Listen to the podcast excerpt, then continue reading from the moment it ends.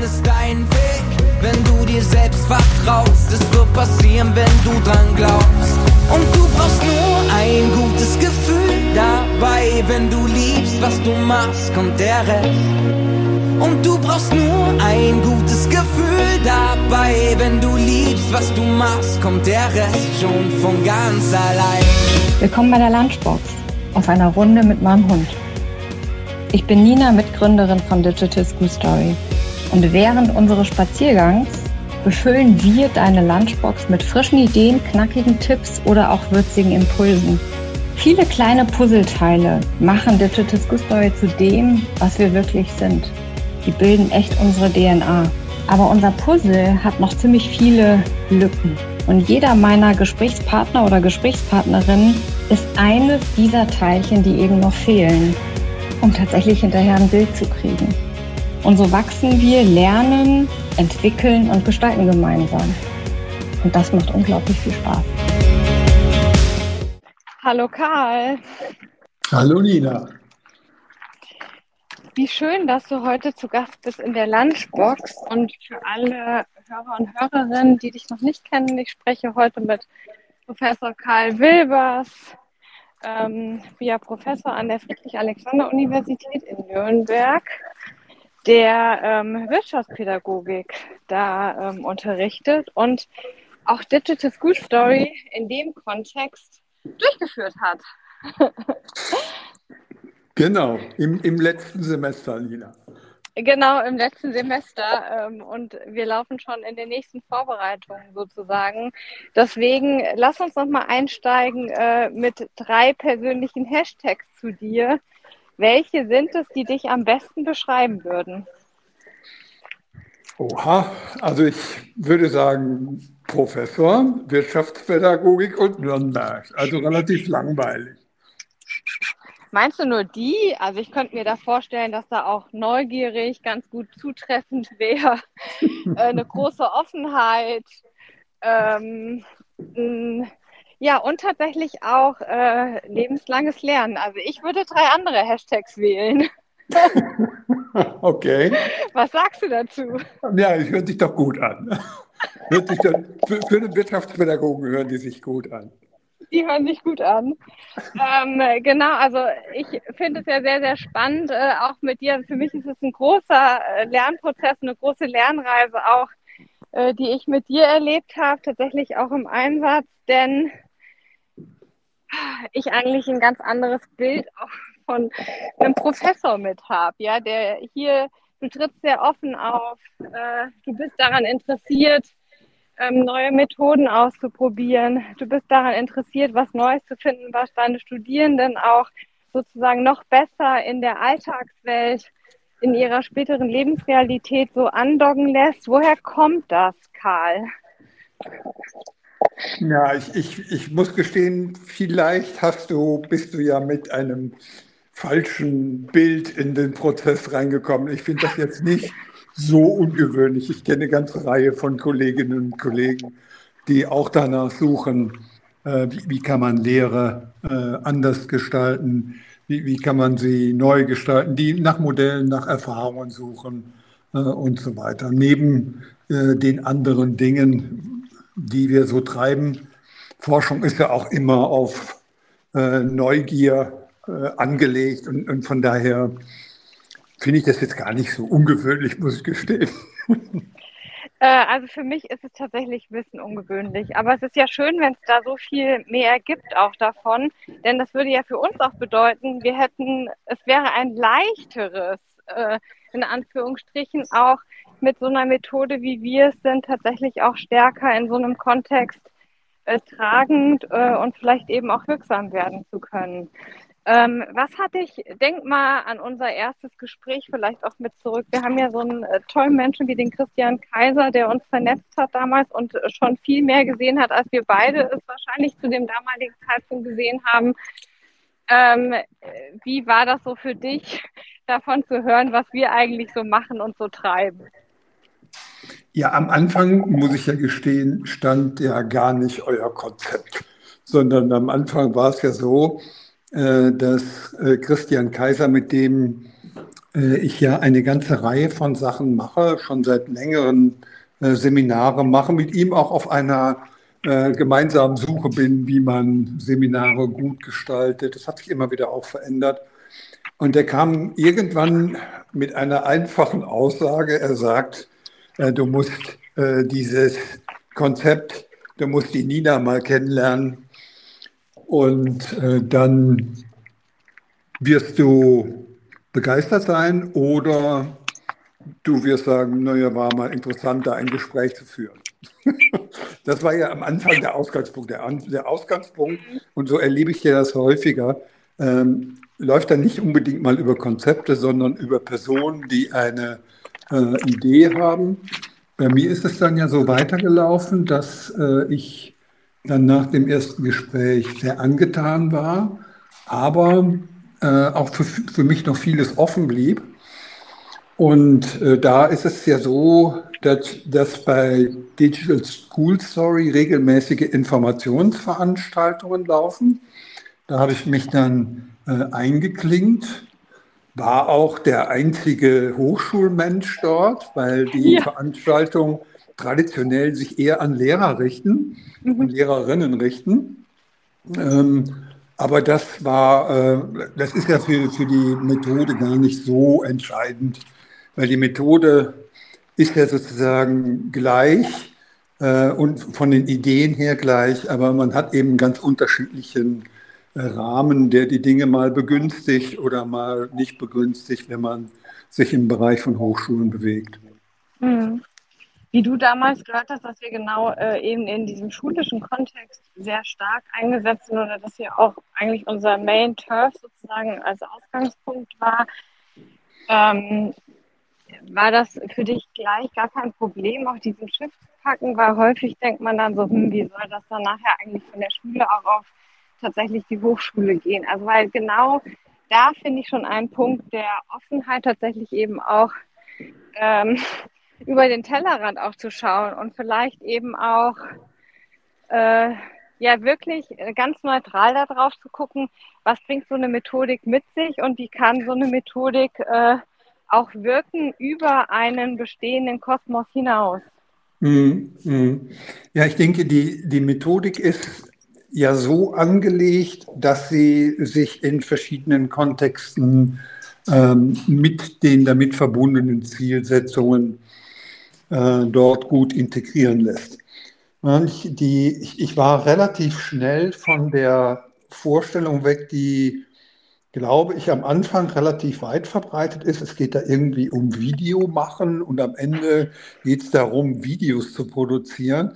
Sondern was, was mich vor allen Dingen angefixt hat, waren die damit hinterliegenden Kompetenzen, äh, die dort adressiert werden. Und dann mhm. habe ich äh, habe ich überlegt, wie, wie kriege ich das eigentlich in meinen formalen Rahmen äh, dort rein? Weil bislang war es ja vor allen Dingen ein Rahmen in der Schule und der unterscheidet sich natürlich äh, von dem hochschulischen Rahmen, was da Arbeitsformen, was da Mengengerüste, was rechtliche Regelungen äh, dort anbelangt. Das unterscheidet sich, aber das macht an der Idee eigentlich relativ wenig. Und die Idee die hat mich eben vor allen Dingen wegen der damit verbundenen äh, Kompetenzen angefixt. Mhm. Ähm, jetzt, die Methode zieht ja genau auf diese besagten 21 Century Skills so ab. Wie erlebst du denn im Moment Lehre? Befindet sich Lehre auch per se so im Wandel? Also in der Schule passiert ja ganz viel, was man vielleicht häufig gar nicht sieht, weil immer sehr stark auf das Bildungssystem draufgehauen wird und sich beschwert wird, es passiert zu wenig. Aber mit den Akteuren, die ja genauso innovativ sind wie du, da passiert eine ganze Menge. Sonst würden wir ja gar nicht so stark in den Wirkungseinsatz kommen, wie wir das bereits tun. Ähm, deswegen interessiert mich nochmal dein Blick auf, wo steht denn Hochschule oder Universität im Moment? Auch im Einsatz mit 21 Century Skills und so, wie du das tatsächlich wahrnimmst. Mhm. Ich äh, bin ja von Haus aus Wirtschaftspädagoge, das heißt, ein äh, großer Teil meiner Studierenden geht nachher auch in berufliche Schulen. Ein anderer Teil geht dann zum Beispiel ins Corporate Learning. Und äh, da erlebe ich schon auch das, was ich an den Hochschulen erlebe. Ich erlebe eine sehr bunte äh, Szene. Ich erlebe innovative Ansätze, engagierte Leute, aber ich erle erlebe auch zum Teil alte Sachen. Und mhm. da, da ist es, ich, ich glaube, man, man tut sich sehr schwer, sowohl für die Hochschulen als auch für die Schulen zu sagen, wo stehen die denn da gerade? Äh, wo stehen die gerade? Es, es gibt überall restriktive äh, Rahmenbedingungen oder es gibt Rahmenbedingungen, formulieren wir es mal neutraler, äh, die dahinter liegen, die die Sache nicht, die die Innovationen nicht immer fördern. Äh, aber ansonsten fällt es mir schwer, wirklich da insgesamt was sagen. Klar erscheint mir, dass man in dem Hochschulbereich ähm, verstärkt dazu übergeht, problemorientiert zu arbeiten, verstärkt dazu übergeht, in Projekten zu arbeiten, äh, zu schauen, ähm, wie, wie, können wir digitale Kompetenzen äh, besser adressieren, soziale Kompetenzen adressieren äh, und so weiter. Und da ist der Rahmen nicht immer förderlich äh, mhm. für solche Ideen. Ja, vor allen Dingen, wenn man eben auch guckt, ähm, also das, was man ja draußen eben auch lesen kann oder wenn man mit Unternehmen auch spricht, da ja immer noch ein Gap ist zwischen dem, was sich sozusagen eben auch Organisationen wünschen, wie Mitarbeitende ähm, anfangen äh, in einer Organisation, ähm, die ihr Studium abgeschlossen haben, aber auch äh, mit denen, wie das mit äh, Auszubildenden so ist. Also da tut sich ja oder klafft ja noch eine Lücke. Und die Frage ist ja schon, inwiefern äh, spielt sowas auch eine Rolle für euch, ähm, dass man besseren, ein, einen leichteren Einstieg vielleicht über das, was sozusagen auch im Studium mit gelehrt wird, hinterher auch Studierenden mitgeben äh, kann. Ist es für dich ein wichtiger Punkt auch äh, im Zusammenhang mit Lehre? Ja, absolut, absolut. Die, die, die Vorstellung, ähm, dass wir versuchen, unsere Studierenden gut zu vorbereiten auf das, was sie da später erwartet, ähm, das, das treibt viele meiner Kolleginnen und Kollegen. Äh, da gibt es allerdings sehr unterschiedliche Vorstellungen darüber, was sie da gerade erwartet. Das ist sehr unterschiedlich. Ich würde zum Beispiel erwarten, äh, dass Studierende in Zukunft in einem viel stärkeren Umfang agil in Gruppen arbeiten, äh, in Gruppen arbeiten, ähm, digital arbeiten und da sind solche ähm, Ansätze wie und jetzt auch Digital Tool Story bietet einfach eine super Möglichkeit, äh, die äh, agilen Arbeitsweisen einzuprobieren, damit gehen, damit Gehversuche zu machen, das auszubauen, auf verschiedenen Ebenen auszubauen, das vielleicht auch nochmal mit theoretischen Inputs anzureichern. Das finde ich einfach, da, da, bietet der Ansatz viel, um das zu machen. Und das ist mir auch wichtig, dass äh, man auf diese Weise äh, Dinge adressiert, von denen ich erwarten würde, ja, das, das sind die Dinge, die auf die Menschen zukommen. Mhm. Ähm, jetzt, also es gibt ja sozusagen dann auch zwei äh, Möglichkeiten. Also das Spannende äh, in unserem Fall war ja, dass du sozusagen unsere Methodik nochmal stark auch mit Praxisbeispielen äh, inhaltlich angereichert hast. Also ähm, sozusagen ein Stück weit nochmal angefüttert und damit natürlich auch Unternehmen mit einbezogen hast. Also wirklich auch das, was wir, glaube ich, viel mehr brauchen, nämlich auch eine Öffnung, äh, indem man sozusagen einen stärkeren Austausch zwischen ja, Bildung und Wirtschaft vielleicht auch mit ermöglicht. Willst du da mal so einen Einblick geben, äh, wie du da so vorgegangen bist? Also du hast ja alles dokumentiert, man sieht es, aber wenn man dich so reden hört, dann ist es ja nochmal was, was vielleicht auch andere motivieren und begeistern kann, äh, dir danach zu eifern. Mhm. Also die, diesen Grundgedanken von Digital School Story und der eigentliche Flow, der, die eigentliche Idee, auch die verschiedenen Unterstützungsmaterialien, die man ja auch nochmal erwähnen sollte, ähm, die, die haben eine bestimmte Struktur und sehen einen bestimmten, äh, bestimmten Ablauf vor. Ja, aber die kann man, und, und das hat mich eben gereizt vor dem Hintergrund meiner Zielgruppe, also meiner äh, Studierenden, kann man gut anreichern durch zusätzliche Dinge. Wir, zum Beispiel ist äh, die agile Arbeitsweise äh, in der in, in Digital School Story vorgesehen. Äh, wir, ich glaube aber, dass das so wichtig ist für unsere Studierenden, dass wir vielleicht auch im Vergleich zu, wenn man das an Schulen äh, implementiert, da nochmal eine Schaufel drauflegen müssen, so dass wir auch Formen der digitalen Kollaboration, agile digitale Kollaboration äh, dort adressiert haben. Konkret hieß das zum Beispiel, dass wir zu Beginn dann ein zusätzliches Tutorium angeboten haben, in dem es um digitale Kollaborationsplattformen ging, die dann in Digital School Story eingesetzt werden sollen. Aber mhm. das hat jetzt eigentlich, also das kann man sich jetzt auch völlig unabhängig von Digital School Story vorstellen, aber man kann das eben auch dran docken. Muss es aber nicht dran docken. Ich fand es aber wichtig, dran zu docken. Wir haben außerdem ähm, einen Praxispartner gewinnen können, der auch nochmal Schwerpunkte im agilen Arbeiten für die Studierenden aufgrund seiner Erfahrung erläutert hat. Also in, mhm. in, im Workflow ist ja, sind ja mehrere Retros vorgesehen und äh, der äh, Praxispartner, der dort gekommen ist, hat dann erläutert, wie wichtig eigentlich diese Retros sind.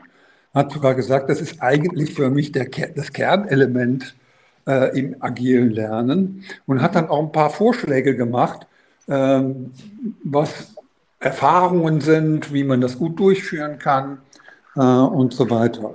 Auch das muss man jetzt nicht machen. Man kann das agil strukturieren, ähm, so wie es vorgesehen ist. Man kann aber eben nochmal eine Schaufel drauflegen. Und ich habe ja als Zielgruppe Studierende im ersten Fachsemester.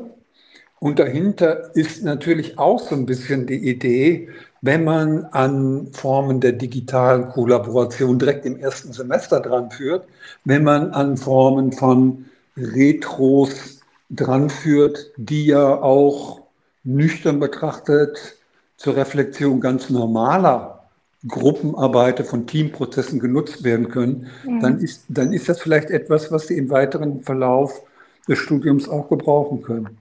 Mhm. Und dann habe ich noch eine Besonderheit, dann höre ich auch mal auf Alles mit meinem langen Total spannend. dann habe ich noch eine Besonderheit, dass ähm, die auf der einen Seite das sehr stark an Lern, also Lernvideos adressiert werden ich habe ja aber auch eine ganze Reihe von Studierenden, die jetzt dann später in, in betriebliche Lernwelten geht. Und da kriegt es nochmal einen ganz anderen Dreh, äh, wenn man zum Beispiel an Ausbildungsmarketing äh, dort spricht, auch Marketing auf Insta oder über TikTok. Mhm. Also die Vorstellung zum Beispiel, dass man nicht sagt, wir machen jetzt Hochglanz produzierte Firmenvideos, sondern wir geben den Auszubildenden, äh, sagen wir, das, nimm mal das Handy und erzähl, was du da eigentlich machst, also authentisch in der Situation, schnell produziert. Und äh, da hatten wir nochmal einen Praxispartner, der auch die Bedeutung äh, von Videos, von Kurzvideos im Ausbildungsmarketing äh, dort erläutert hat. Auch das jetzt vor dem Hintergrund äh, meiner speziellen Zielgruppe. In, für eine andere Zielgruppe macht das wahrscheinlich keinen Sinn. Aber für, für meine Zielgruppe hatte ich den Eindruck, ist das eine gute Ergänzung äh, dort. Also du kannst es ja tatsächlich nochmal auch im übertragenen Sinne äh, tun, weil wichtig ist ja schon, welche Bedeutung haben äh, Vertical Video-Formate zukünftig in jeder Form von Arbeit, in also jeder Form der Arbeitswelt sozusagen. Wie kann man dadurch leichte Einstiege in Themen finden? Wie kann man Menschen vielleicht neugierig machen? Dann hast du sozusagen weg von dem Thema ähm, unbedingt Ausbildungsmarketing oder überhaupt äh, Personalmarketing. Aber du hast natürlich immer noch den, den, den Punkt darauf, wie kriegt man sozusagen auch ganz viel Inhalt, den wir ja alle haben, wenn wir uns angucken, wie viel wir auch äh, selber an Wissen haben, aber wie kriegt man Wissen gut in eine Geschichte gepackt, der am Ende auch noch neugierig macht, aber wir gar nicht mehr dieses dauernde Bedürfnis haben, permanent senden zu müssen und permanent all unser Wissen zu kommunizieren. Mhm. Mhm. Und also für, für mich war das vor allen Dingen ein Lernprozess, der damit zusammenhing, ähm, diese Videos auch schnell zu produzieren. Mhm. Also eigentlich in die, die, die Vorstellung zu kommen, wegzukommen, äh, tolle Videos machen. Ich, ich, es ist, waren nicht jetzt Du hast ja trotzdem Video. ein tolles Video gemacht, Karl. nee, ich, ich meine nee, ich mein das ja anders. Ich, ich, ich meine das so, dass man ich, ich habe vorher auch schon Videos gedreht, aber dann wurde das vorher so gemacht, dass detailliert abgesprochen wurde. Dann wurden 50 Kameras aufgebaut, dann wurde abgetupft, dann wurde geschaut, ob die Haare perfekt sitzen und, und, und. Also erstmal drei Stunden Vorbereitung und dann 24 Takes hintereinander. Und dann war es irgendwann mal doch nicht so, wie man sich eigentlich vorgestellt hat. Und das, das Coole, was mir am Anfang auch wirklich schwer gefallen ist, das muss ich auch deutlich sagen, was mir am Anfang schwer gefallen ist, ist die Vorstellung, dass die Kamera einfach draufzuhalten, das Ding schnell zu produzieren und zu akzeptieren, dass man da jetzt irgendwie nicht perfekt auch abgeblichtet ist, so wie wir das vielleicht aus dem Fernsehen kennen, sondern äh, dann äh, die Dinge dort einfach darzulegen. Das habe ich auch meinen Studierenden erzählt. Also auch von der, die Vorstellung, dass mir das am Anfang selbst schwer gefallen ist und ähm, da in das Handy reinzugucken und äh, die Videos dort zu haben. Und wie, was haben deine Studierenden dazu gesagt, sozusagen? Ja, die, also es ist, meine ich, ohnehin so. Also Digital School Story ist da ein Stück weit, zumindest am Anfang, ein, ein wenig polarisierend. Was? Es gibt eine Reihe von Studierenden, die war von vornherein, sagt, oh, super, machen wir und ist ja aktuell und äh, mit äh, Videos drehen und so, das finde ich total cool.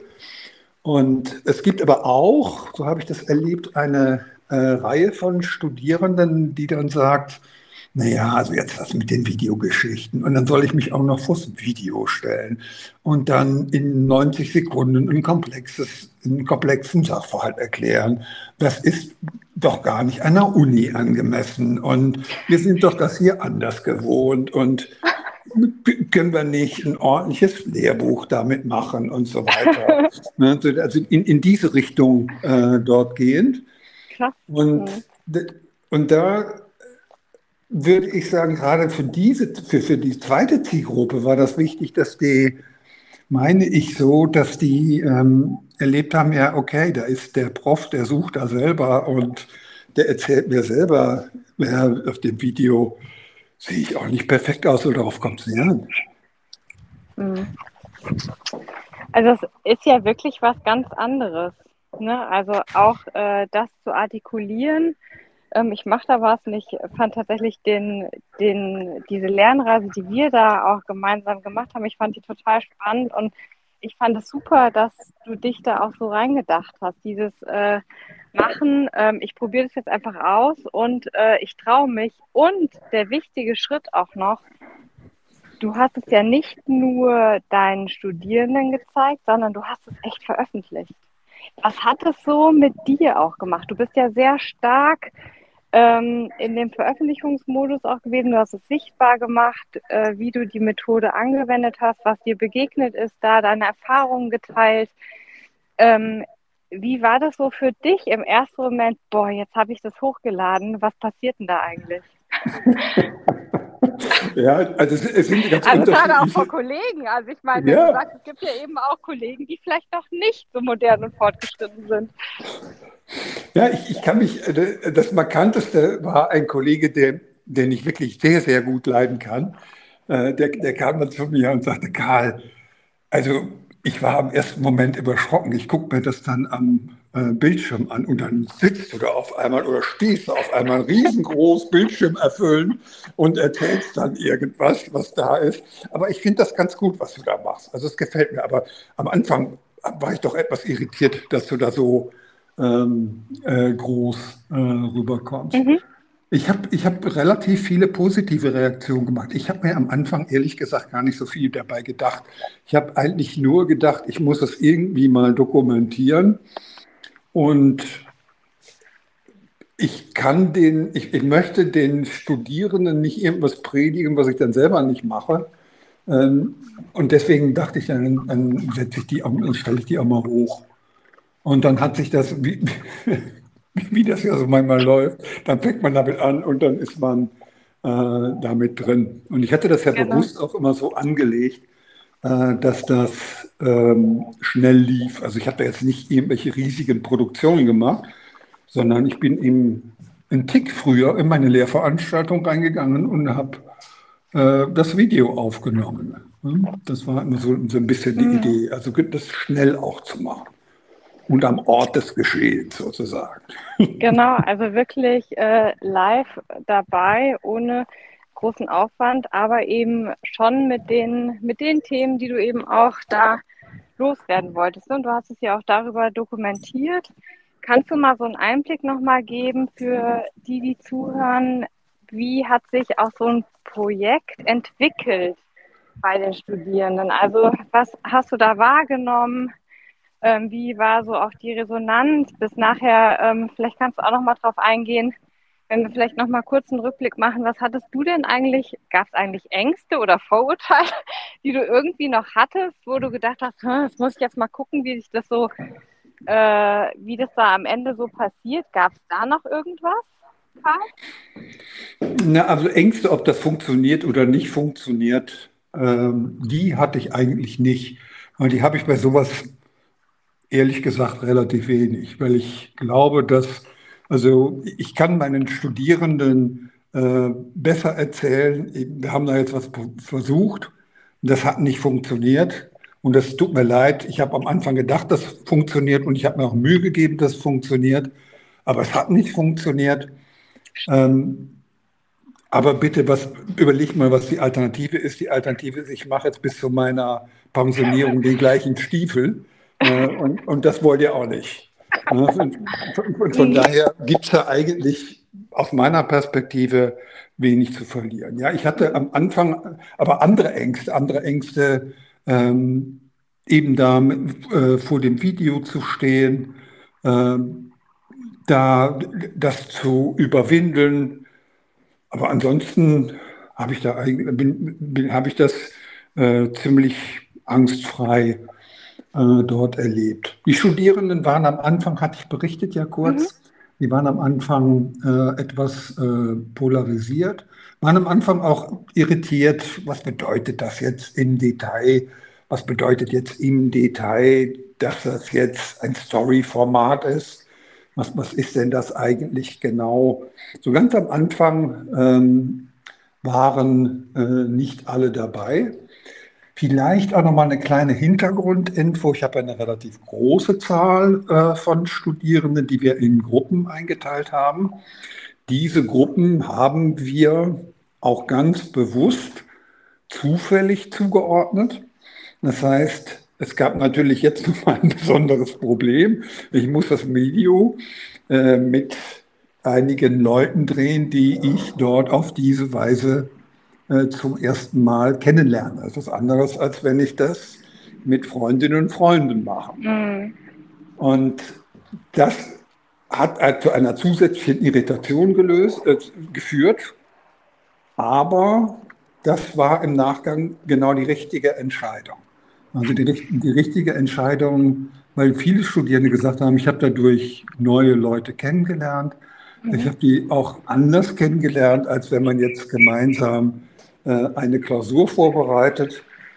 Es wird ja schlichtweg auch viel beim Video machen und in den Videos gelacht. Also es ist jetzt, weiß nicht, ob das so bei einer Klausurvorbereitung auch so ist, aber bei, bei, bei einem Video äh, kann, man sich auch, äh, kann man sich das ansehen. Wir hatten von vornherein, das war ja auch der Hinweis, äh, der von euch kam, das fand ich sehr gut, äh, zu sagen, äh, signalisiert, dass diese Videos nicht auf einer Plattform wie TikTok oder Instagram automatisch erscheinen, sondern lasst den Leuten die Lufthoheit darüber und in der Gruppe zu entscheiden, äh, wie, wie das aussieht. Mhm.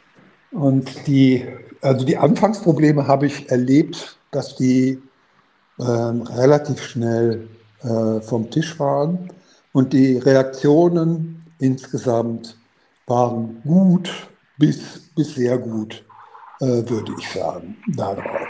Mhm.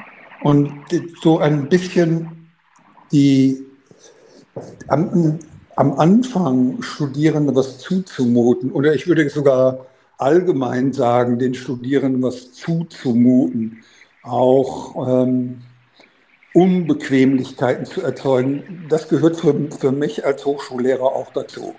Ich kann den Leuten, ich, ich, ich kann das nicht widerstandsfrei organisieren.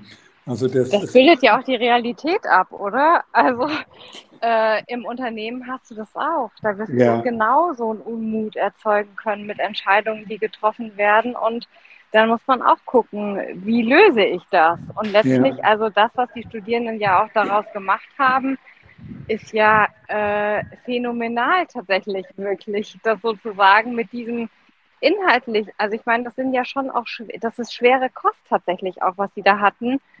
Und das hinterher wirklich in eine Geschichte zu erzählen, also ich meine, auch wir haben doch zwischendrin, wie wir die Q&A-Session hatten, wirklich Herz, also da gab es auch Lacher, also weil das waren teilweise so tolle Momente, die die da reingepackt haben und wie die das umgesetzt haben, äh, das war einfach, das war, hat einfach Spaß gemacht. Mhm, mhm. Den Eindruck hatte ich auch. Und, und äh, wo du das gerade ansprichst, auch das mit den Influencern war natürlich auch, das, das war von vornherein ein Verkaufsargument für mich und äh, von dem ich gar nicht so richtig wusste, muss ich gestehen, was da genau passiert ähm, und wie das genau abläuft. Und ich hatte im Nachgang, ähm, ist das ja, ich, ich, muss sagen, unerwartet gut gelaufen. Ich hatte, ich hatte eigentlich recht gute Erwartungen ähm, an die Session, aber dass die so gut lief, ähm, das habe ich eigentlich nicht erwartet. So gut lief, damit meine ich, ich habe erlebt, dass die beiden Influencer top vorbereitet waren. Sie hatten das vorher super dann. Sie haben ein super Feedback gegeben, auch formal. Also jetzt nicht nur inhaltlich, sondern auch auf eine Art und Weise rübergebracht, ganz das äh, wertschätzend äh, formuliert, aber auch ganz klar auf Verbesserungspotenziale adressiert. Also jetzt nicht irgendwie nur äh, rumgekuschelt oder sowas. Ja. War, war ein, tolles, ein tolles Feedback. Ich glaube, dass die, und so habe ich das auch von den Studierenden äh, mitbekommen. Und das ist ja. natürlich ja auch eine ganz andere Nummer, als wenn da vorne ein Prof steht, wenn man da äh, zwei Leute hat, die da mal ein Feedback geben. Mhm. Ähm, geht sowas dann bei dir auch mit äh, in die Note ein? Wie hast du das sozusagen auch da gemacht? Am Ende gibt es ja da was, was auch am Ende zählt. Ähm, wie bist du da vorgegangen? Und du hast ja auch eine ganz spannende Intention dahinter, war ja auch zu schauen, wie man diese Videos auch als Lernnugget sozusagen eigentlich einsetzen kann für folgende Studierende, die kommen und wie sich vielleicht da auch Wissen verändert oder Wissen anreichern lässt durch neue Perspektiven. Mhm. Mhm. Also die, die Grundidee ist ja immer in diesem Konzept, dass ich Gegenstände, Inhalte, die ohnehin vorgesehen sind im Lehrplan, mhm. äh, in der Planung eines Hochschuldozierenden, dass ich diese nehme. Und die, der Hintergrund hier äh, war ja, äh, dass äh, die auch Konzepte aus, in, in dem Fall aus einem meiner Lehrbücher, ähm, übernommen haben und das entsprechend aufbereitet haben. Und das hat auch, meine ich, ziemlich gut funktioniert.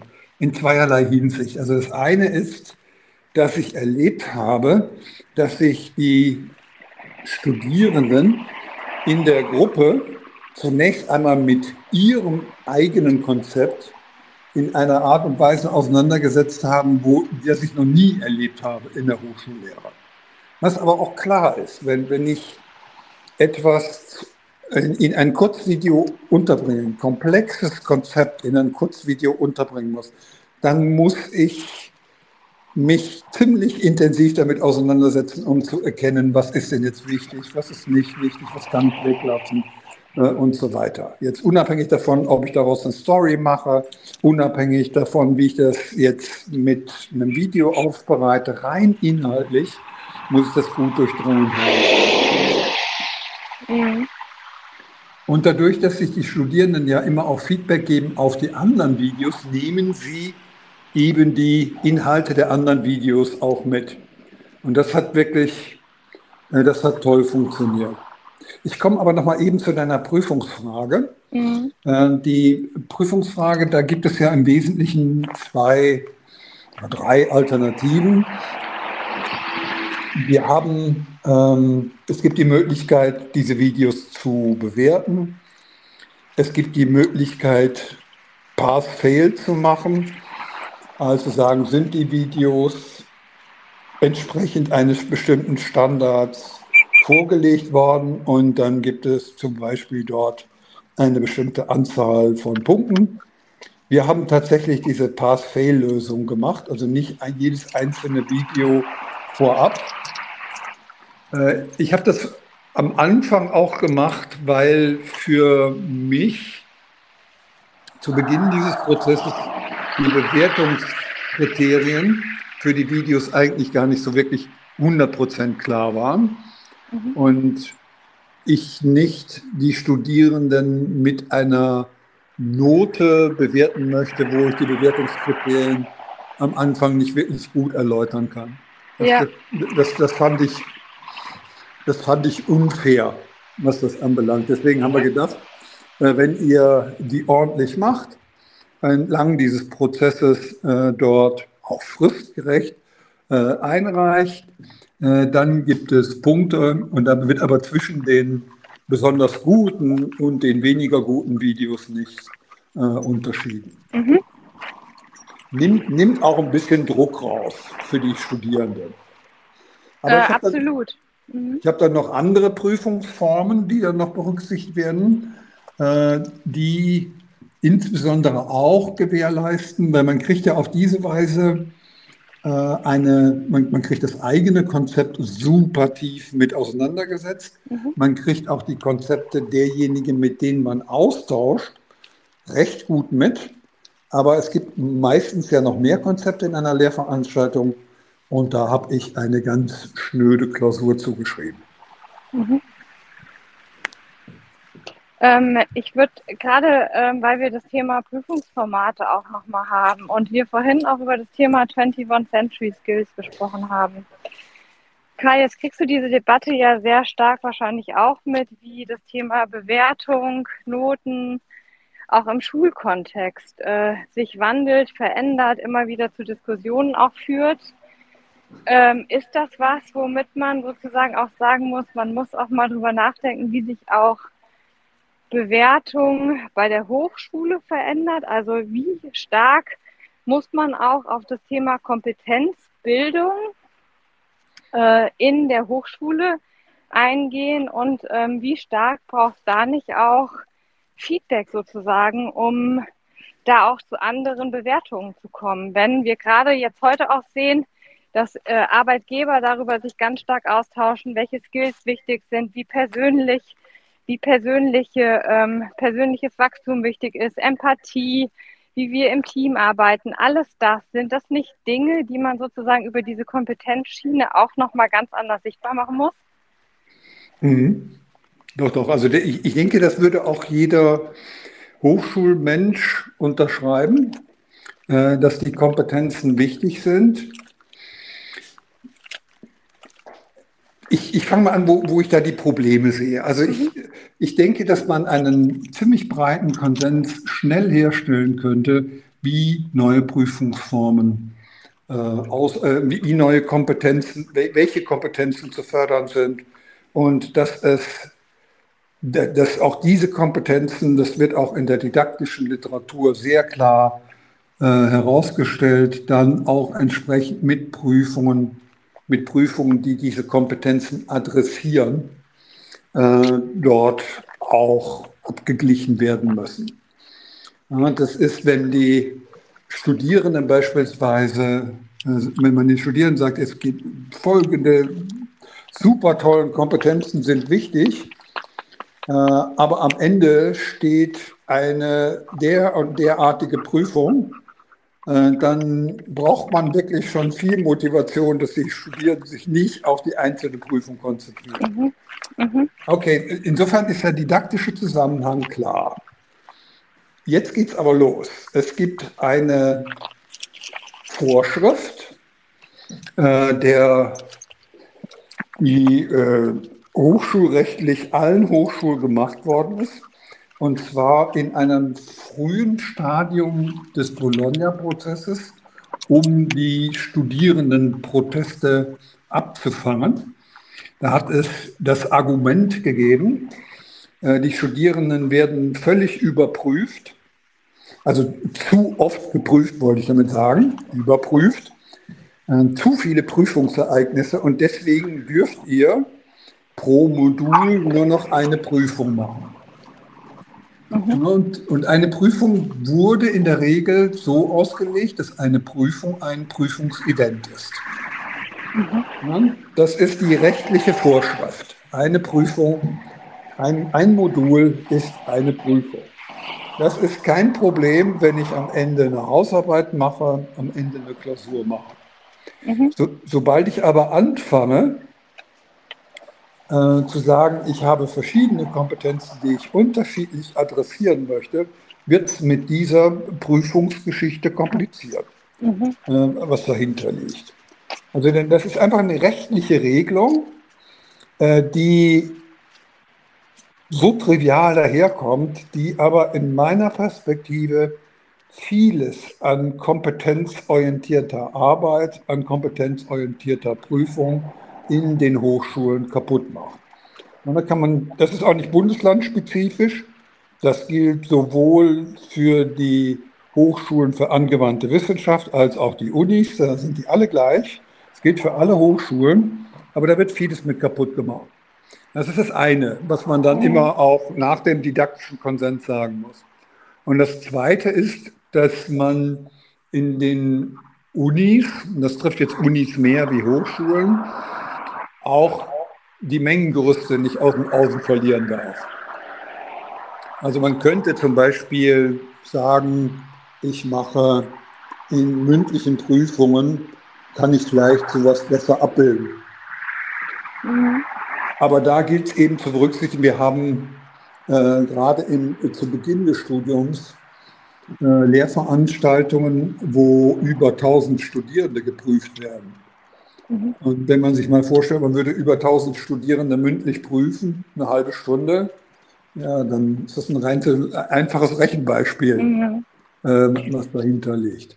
Also die, didaktisch ist die Situation klar, aber man muss, äh, es wäre blauäugig, wollte man die rechtlichen und Ressourcenbedingungen, die dahinter liegen, äh, dort darlegen. Man muss dann Lösungen finden, die, die eben dem äh, gerecht werden. Es ist einfach, denn an die Unis zu sagen, ihr müsst das jetzt alles kompetenzorientiert machen, ohne den Rahmen äh, dort zu finden. Und ich erlebe, dass viele Kolleginnen und Kollegen äh, das nervt und dann manchmal so halb in der Illegalität liegende Lösungen finden, äh, weil sie überzeugt sind, dass das nicht der Weisheit letzter Schluss ist. Okay.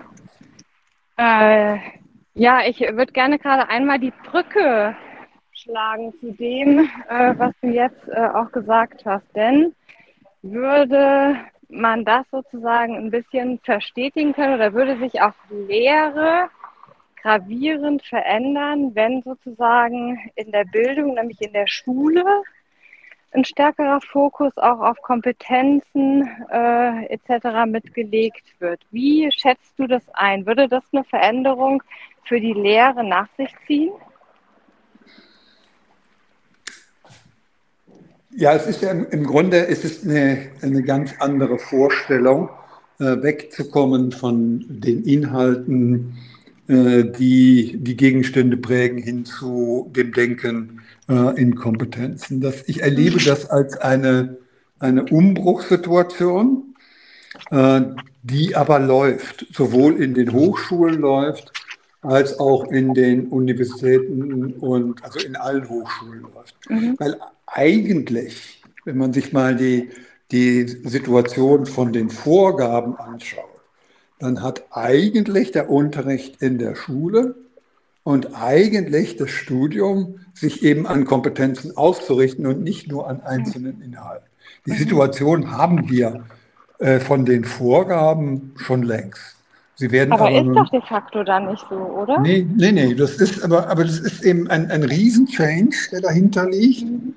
ähm, wo man wo man auf der einen Seite klar sagen kann, okay, das ist ein riesen Change, da kann ich aber nicht einfach den Schalter umdrehen und morgen läuft das jetzt alles kompetenzorientiert, sondern es sind eben auch mühsame Lernprozesse, ja. die dahinter stehen, die Zeit brauchen.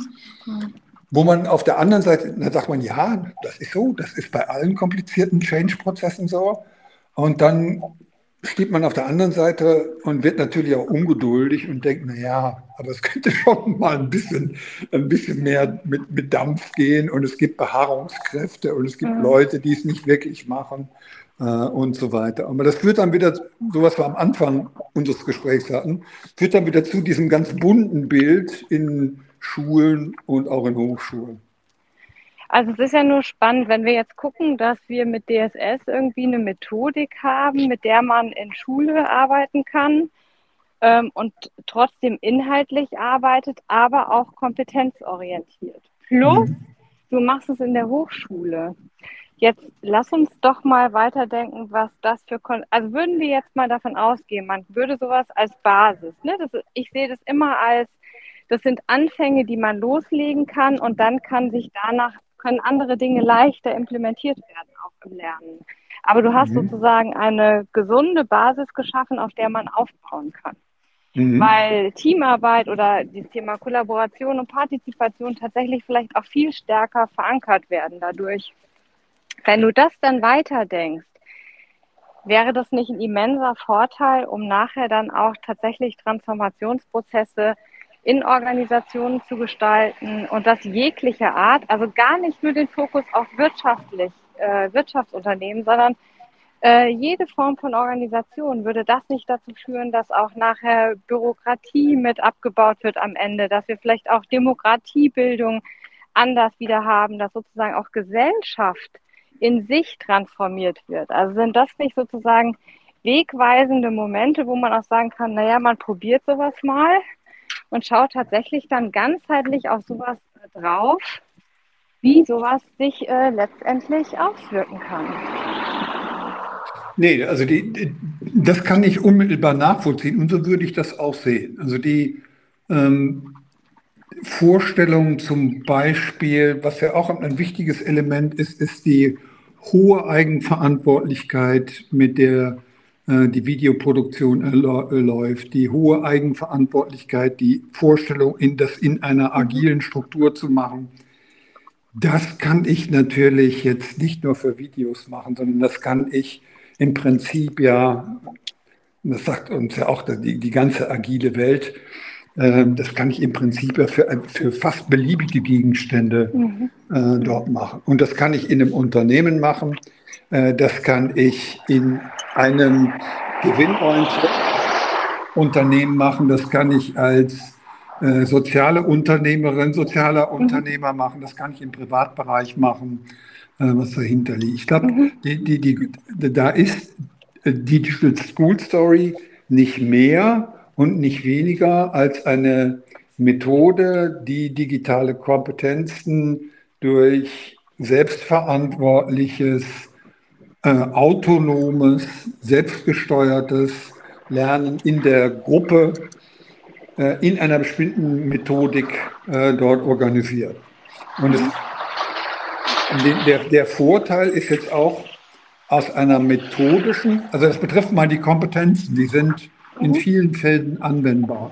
Für die Institutionen hätte das den weiteren Vorteil, dass, naja, wenn ich das, wenn ich da Erfahrung mitgemacht habe mit einem solchen, mit einer solchen Form äh, des Lernens, kann ich die auch natürlich noch ganz anders organisieren. Es gibt auch andere Formen äh, kollaborativen Lernens, aber da habe ich dann einfach schon mal Erfahrungen mitgemacht, mhm. was dahinter liegt und Kompetenzen angebahnt.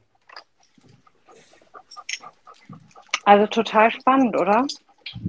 Ja, das ist die, also die, der, der, und deswegen, ich wiederhole mich, aber äh, deswegen sind es die Kompetenzen, die mich so angefixt haben. Die Kompetenzen und die Erfahrungen, die man den Studierenden auf diese Weise ermöglicht. Selbstwirksamkeit, eine Vorstellung, ein eigenes Produkt erzeugt zu haben und so weiter. Mhm. Also die, da steht eben was Konkretes auch am Ende äh, eines Lernprozesses, ein, ein Handlungsprodukt, würden wir sagen. Das, das steht einfach da und das ist ein Unterschied, ob ich jetzt eine Klausur vorbereitet habe und ich habe was Tolles im Kopf oder ja. ich habe was Tolles im Kopf und ich habe noch zusätzlich ein Produkt. Ja, ja, äh, absolut. Und du äh, sprichst es eben auch aus mit dieser äh, Kompetenzbildung. Das ist ja auch was, was mich selber so das Ganze wahrscheinlich echt zu diesem Herzensthema hat machen lassen, weil man eben Menschen in dieses Thema selber bringt. Also dieses Befähigen, dass Menschen selbstständig Dinge tun und dabei Wirksamkeit erfahren, das ist, äh, finde ich, das Beste, was passieren kann. Mhm. Äh, Karl, ich würde gerne noch einen Blick mal zurückwerfen. Jetzt nicht in die Schule, wie wir das sonst immer getan haben, sondern tatsächlich einmal in deine, in dein Studium. Was ist dir denn da sozusagen, was kommt dir als erstes in den Sinn? Als ich studiert habe? Ja. Hm, oha. Als ich, das ist ziemlich lange her und äh, ich habe es als, ähm, und ich, ich habe damit auch viel gehadert, muss ich sagen, viel, viel damit gehadert, dass ich das nicht als an Anforderungen der Außenwelt ausgerichtet empfunden habe. Ja, das, ich hätte immer das Gefühl, da wird da Sachen erzählt und draußen die Welt ist irgendwie eine ganz andere. Ja, ich habe vielleicht auch das damals übertrieben, weiß ich nicht. Äh, aber so habe ich das damals erlebt. Ansonsten habe ich. Gibt es so eine äh, konkrete Situation, wo du auch sagst, äh, das, das kommt dir noch in den Kopf, weil das hat dich jetzt irgendwie besonders geprägt? Also ich meine, positiv wie negativ. Ja, ich kann mich an eine konkrete Situation erinnern, wo ich ähm, ich habe während des Studiums schon relativ viel unterrichtet, um Geld zu verdienen, was natürlich auch vorteilhaft ist äh, für den Pädagogen. Und ich kam damals in die Situation rein und musste meine erste Prüfung machen. Und war da ziemlich hilflos, hatte da auch während des Studiums nie wirklich was von gehört und bin dann äh, zu einer meiner Hochschuldezenten hin und habe den gefragt, was muss ich denn da jetzt machen? Und ich habe nicht wirklich eine Antwort bekommen. Und ich habe eigentlich nur eine Ablehnung bekommen. Und das hat mich damals sehr frustriert, muss ich gestehen. Das hat mich damals sehr frustriert, weil zum gleichen Zeitpunkt wurde theoretisch unglaublich viel über Prüfungen erzählt. Das komplizierteste Statistik und so weiter. Aber so ganz einfache Sachen, äh, die sind dann irgendwie, die musste ich mir dann selber erschließen. Und das habe ich sehr, sehr unbefriedigend äh, empfunden. Ich weiß nicht, das ist damals, ob, ob ich das heute auch noch so sehen würde. Ich denke, dass Uni nicht immer den Anspruch haben kann, alles direkt unmittelbar äh, dort auch umzusetzen. Praxisnähe ist mir auf der einen Seite wichtig, auf der anderen Seite ist es auch nicht ganz ungefährlich, mhm. ähm, weil das, was vielleicht heute Praxis ist, ist morgen in, in, in, in, fünf Jahren eine ganz andere. Mhm. Und äh, ich habe ja echt, also an der Stelle habe ich einen ziemlich komplizierten Job, weil ich den eigentlich die Idee haben muss, ich gebe den Leuten was mit, womit sie jahrzehntelang im, im, in ihr Business machen können. Das finde ich ja. schon ziemlich kompliziert und mache mir viele Gedanken, wie sich die Welt entwickeln wird und so weiter. Ähm, da sprichst du sicherlich eben auch was Wahres an und das ist ja auch ein Punkt, warum sich auch sowas wie ein Schulsystem nicht einfach permanent auch äh, einem Wandel unterliegen kann, sondern es eben auch für genau solche Systeme, wie auch eben das in der Hochschullehre ist, schon auch Kontinuität braucht. Mhm. Aber es ist, weißt du, es ist ein, ein, eine schwierige Balance. Ne? Mhm. Man kann, wenn man den Kontinuitätsast zu stark betont, dann gibt es auch Verhachung, dann gibt es Starrsinnigkeit, dann gibt es Dinge, die es auf der Welt schon gar nicht mehr gibt, die aber noch ja. unterrichtet werden. Ja. Und, und, auf der anderen Seite kann es sein, dass man äh, jeder Neuerung, die morgen schon wieder weg ist, hinterher rennt. Das ist, ein, es ist schwierig einzuschätzen äh, für, für Leute, die äh, unterrichten. Ähm, genau, ich glaube, das ist auch ein ganz wichtiger Punkt, den du nochmal ansprichst, den vielleicht auch viele in ihren Diskussionen äh, manchmal vergessen. Also deswegen vielen Dank an der Stelle für auch deine ausführlichen Erklärungen. Ich würde gerne eine Abschlussfrage noch in den Raum stellen, nämlich, wenn du dir jetzt wünschen könntest, so auf der grünen Wiese die Hochschule der Zukunft zu bauen, was dürfte da deiner Meinung nach nicht fehlen? Nicht fehlen dürften mhm. Kontakte zur Außenwelt in vielerlei Hinsicht. Also die Kontakte zur Außenwelt der Lehrenden, Kontakte zur Außenwelt der Studierenden mit der Vorstellung, dass man gegenseitig ähm, sein Wissen poolt, sich gegenseitig befruchtet, gemeinsame Projekte arbeitet, der gesellschaftlichen Verantwortung von Universitäten gerecht wird und so weiter. Das wäre für mich ein ganz wichtiger Hebel. Also die, die Vorstellung, eine Universität ist eingebettet äh, in ein Ökosystem. Ich würde mir vorstellen, dass wir äh, den Hochschulen viel Freiheit geben, äh, sich in diesem Ökosystem äh, zu entwickeln. Äh, das heißt, einige Rechtsvorschriften noch abschaffen, wie zum Beispiel diese unselige Regel, die ich vorhin erwähnt mhm. habe, äh, und das mal einfach den Hochschulen äh, dort zu überlassen, obwohl wir da als Hochschulen natürlich gut aufgestellt sind. Also das, äh, wenn ich das mit anderen Institutionen vergleiche, sind wir äh, schon ziemlich autonom, äh, was das anbelangt. Ich stelle mir natürlich eine äh, gute Ausstattung vor, eine zeitgemäße Ausstattung, eine Ausstattung, die auch gemeinsames Lernen äh, dort ermöglicht. Ich, ich stelle mir einen problemorientierten Unterricht vor, einen Unterricht, äh, der, ähm, der kompetenzorientiert ist, der dazu sorgt, äh, dass Probleme, auch zukünftige Probleme, äh, auf diese Weise adressiert werden können. Ja, das wären so mal die ganz wichtigen Essentials für mich. Also wir könnten, glaube ich, noch ganz lange weitersprechen, Karl. Es hat mir unglaublich viel Spaß gemacht. Vielen, vielen Dank für die Offenheit, ähm, auch das mit mir reflektieren, ähm, das einmal in die Zukunft schauen. Und ähm, ich freue mich auf die Fortsetzung, denn wir werden bestimmt nochmal in der Lunchbox sprechen. Danke. Nina, vielen Dank. Das hat mir auch sehr viel Spaß gemacht. Danke dir. Gerne. Tschüss. Tschüss.